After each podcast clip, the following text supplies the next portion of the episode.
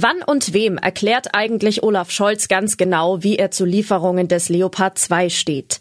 Werden die Klimaproteste größere Wirkung zeigen, wenn Landstraßen im Taunus blockiert sind?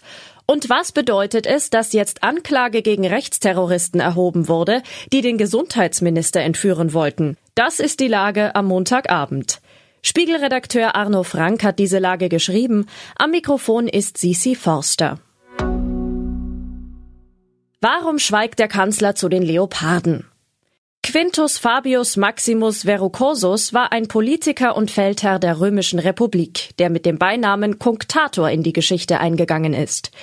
Im Krieg gegen Karthago hat der Mann sehr vereinfacht gesagt einfach so lange mit seinen Legionen jede Schlacht vermieden, bis der Krieg gewonnen war. Also nannte man ihn nach seinem Tod den Zögerer.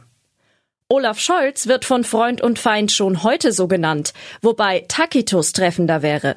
Er liefert nicht nur keine Schlacht, er liefert auch keine Leopardpanzer. Dies vermutlich auch nicht aus strategischen Gründen.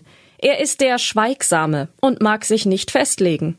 Tatsächlich gibt es gute Gründe, über die Lieferung von schwerem Gerät aus deutscher Produktion ein wenig ins Grübeln zu geraten. Schon fordert die Ukraine auch Kampfflugzeuge, Schiffe wären auch nicht schlecht. Mag also sein, dass Scholz für sein Zaudern gute Gründe hat. Besser wäre, er würde diese Gründe auch transparent machen. Muss ja nicht bei Anne Will sein, aber doch irgendwie so, dass mehr Menschen als nur der SPD-Generalsekretär das nachvollziehen können. Geht der Klimaprotest in die Fläche? Ja, und da gehört er auch hin. Jedenfalls entsteht eine leichte Schieflage, wenn die Aktionen der letzten Generation auf Straßenkreuzungen und Museen der Metropolen beschränkt bleiben.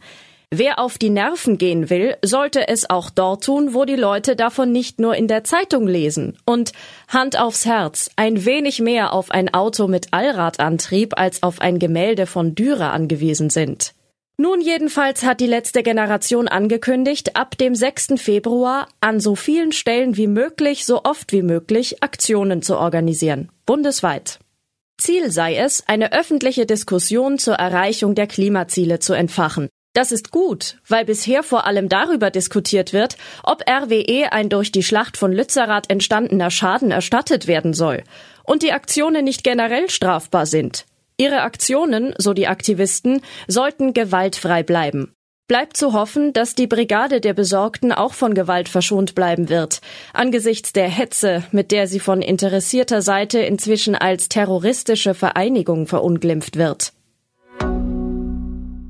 Wer hat den Lauterbach geklaut?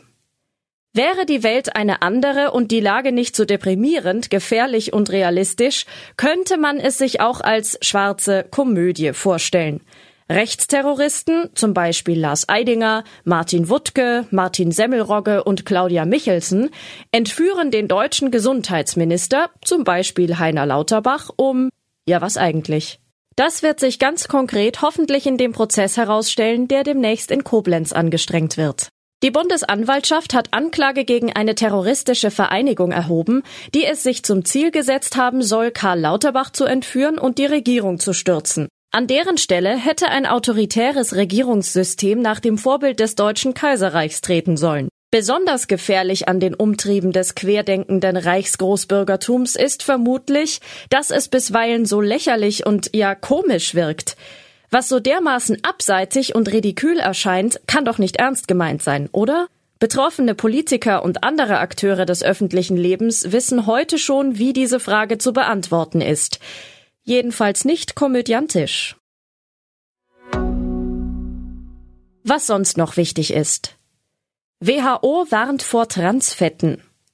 Viele Backwaren oder frittierte Kartoffelprodukte enthalten toxische Transfette. Laut Weltgesundheitsorganisation sterben so jedes Jahr eine halbe Million Menschen vorzeitig. Bundeskartellamt leitet Verfahren gegen PayPal ein. Hat der Zahlungsdienstleister PayPal seine führende Stellung unzulässig ausgenutzt?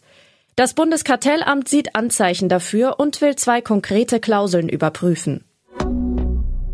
Schiedsrichterin zeigt erste weiße Karte der Fußballgeschichte. Neben der gelben und roten Karte werden sich Fußballfans zukünftig vielleicht auch an die weiße Karte gewöhnen müssen. Bislang gibt es sie nur in Portugal und dort wurde sie jetzt zum ersten Mal gezeigt. Soweit die Lage am Abend. Alle aktuellen Entwicklungen finden Sie auf spiegel.de. Wir melden uns hier wieder morgen früh mit der Lage am Morgen.